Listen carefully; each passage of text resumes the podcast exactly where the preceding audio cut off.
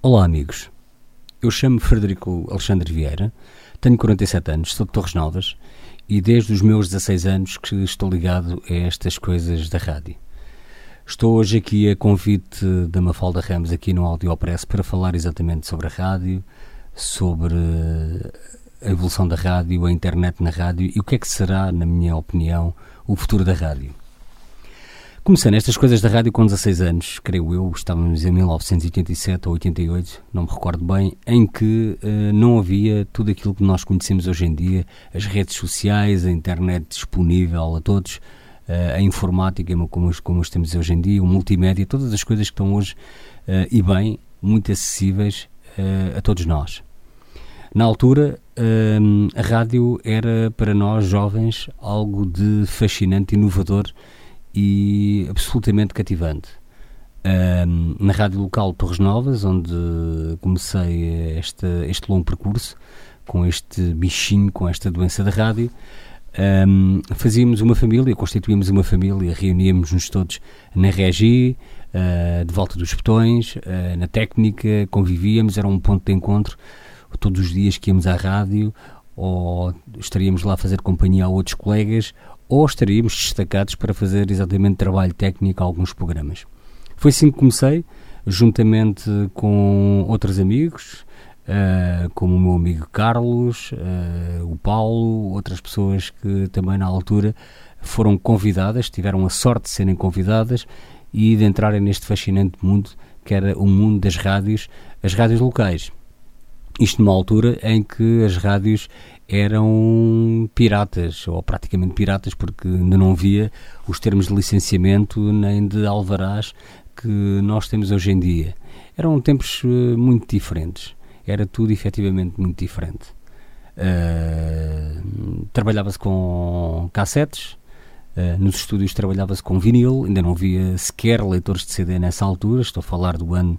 uh, 87, 88, a década de 80 e tudo era muito rudimentar. E como disse há pouco, como na altura não havia ainda as redes sociais, na internet, a rádio era por excelência uh, o meio de comunicação preferível, mais abrangente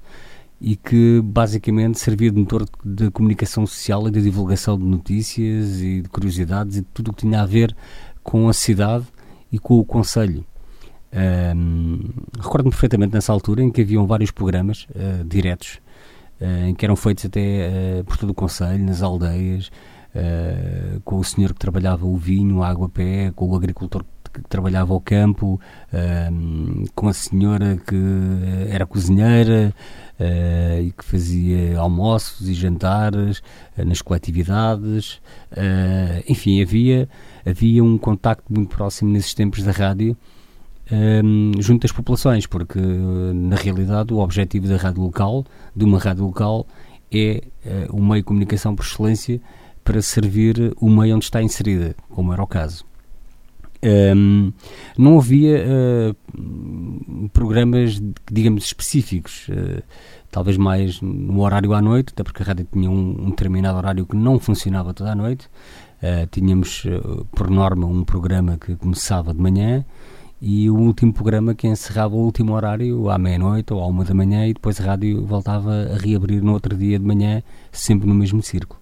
Uh, mas, como dizia, não haviam programas uh, muito específicos. Os programas, na sua índole, eram muito, muito generalistas. Eram generalistas. Foram tempos realmente interessantes uh, de relembrar neste Dia Mundial da Rádio.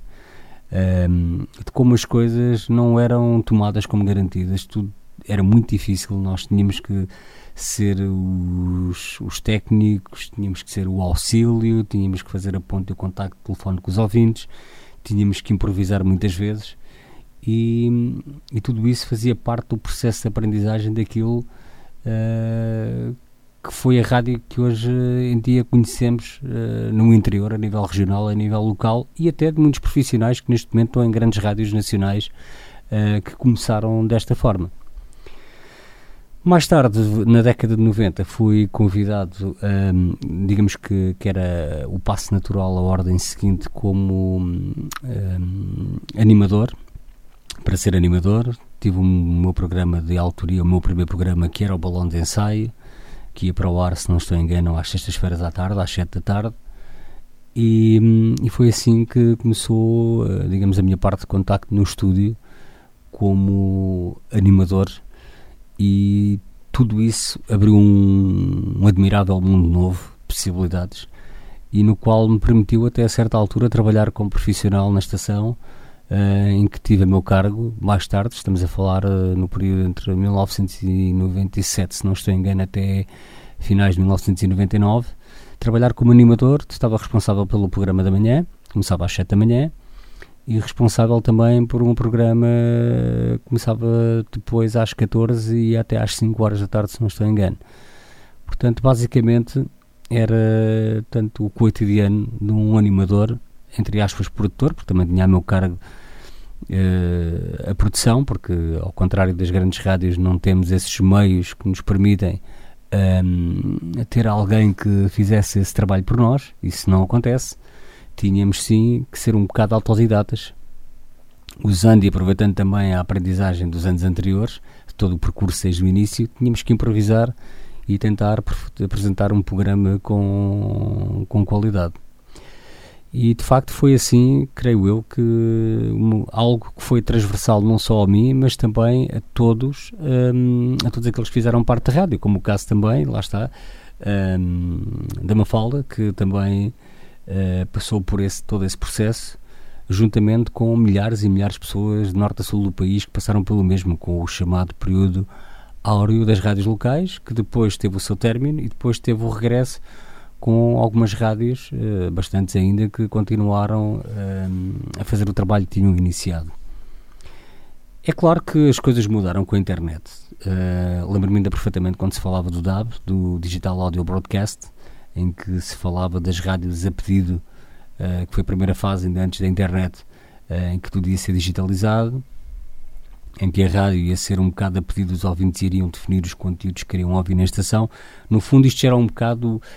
aquilo que se antevia inconscientemente que ia acontecer com a internet. Hoje em dia uh, temos as rádios online, uh, nas chamadas plataformas uh, digitais, como é o caso da plataforma Mixcloud e outras, que permite que qualquer pessoa, no fundo, seja um animador ou um produtor de rádio e consiga criar o seu programa de rádio. Um, mas também, obviamente, a internet faz com que a rádio hoje em dia, por exemplo, uma rádio local, como é o caso da rádio local Torres Novas, é uma rádio que não está circunscrita apenas à cidade e ao conselho. É possível ouvir na Austrália, é possível ouvir no Japão, é possível ouvir na Tailândia, é possível ouvir no Brasil, exatamente porque a internet trouxe toda esta facilidade de ampliar grande, as grandes rádios nacionais ao mundo, mas também as pequenas rádios através das emissões uh, online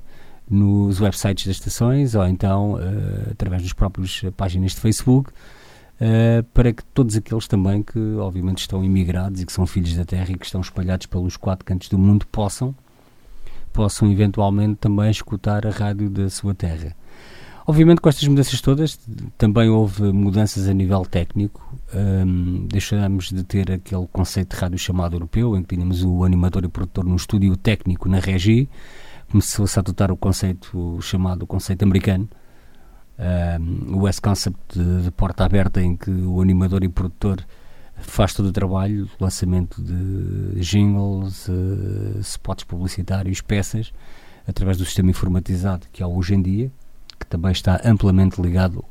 à questão da internet, que vem em simultâneo a acompanhar a, a, o facto das rádios poderem transmitir online, os softwares de emissão, em que permitem a automatização toda a emissão e até permitem que os programas pré-gravados possam ser agendados e passarem através de, desses meios e desses programas no ar. Eh, de facto, houve uma grande evolução com a internet que não só fez com que se criassem aplicações e software próprio para fazer a gestão das estações e das próprias emissões, como eh, também abriu horizontes eh, para que tudo interligado num ecossistema permita mais autonomia, mas também permita que a rádio seja mais abrangente e chegue a mais pontos do globo através da própria internet. A questão do futuro das rádios a questão do futuro das rádios e da rádio em si, a rádio nunca deixará de ser a rádio. A rádio será sempre um meio de comunicação por excelência. Ainda hoje, uh, antes de gravar esta peça, venho no meu automóvel e quando venho no meu automóvel, obviamente que gosto de vir a ouvir a rádio para ouvir o trânsito, para ouvir as notícias, para ouvir alguém que está do outro lado, que estamos a ouvir, ou até numa viagem mais solitária durante a noite, a conduzir, ou, poder ouvir alguém que me está a fazer companhia do outro lado. Então a rádio continua, irá continuar, estou em crer, a ser um, um meio de comunicação por excelência, até porque a rádio tem um aspecto muito único. É muito abrangente e, de facto, para muitas pessoas ainda significa aquela voz que está do outro lado, aquela música que está do outro lado, aquele animador que está do outro lado. E que não é preciso hum, ecrãs para ver, não é preciso grandes meios, basta um rádio, basta um telemóvel até com rádio, com auriculares, que permite sentirmos acompanhados pela rádio. E neste Dia Mundial da Rádio, resta-me terminar esta, esta, esta peça e agradecer o convite à Mafalda Ramos, aqui para o Audiopress, para desejar a todos os meus amigos, colegas, todas as pessoas que estão ligadas à rádio, em todo o mundo, não só em Portugal, um grande Dia Mundial da Rádio e que todas essas pessoas uh, contribuem de facto para que este continue a ser um grande meio de comunicação social por excelência e sem dúvida ser o esforço e o sacrifício de todos eles em manterem as coisas a andarem para a frente e a continuarem. Uh, pessoalmente, se calhar, penso que a rádio já não seria aquilo que é hoje, mas de facto a rádio é determinada exatamente por ser um meio que chega a todo lado, a muita gente, é um meio que também é feito de uma forma muito apaixonada por todos aqueles que se entregam a ela. Porque de facto a rádio é um bicho que entra e já não nos larga mais. Obrigado pelo convite e um excelente Dia Mundial da Rádio para todos, com um grande abraço também da minha parte.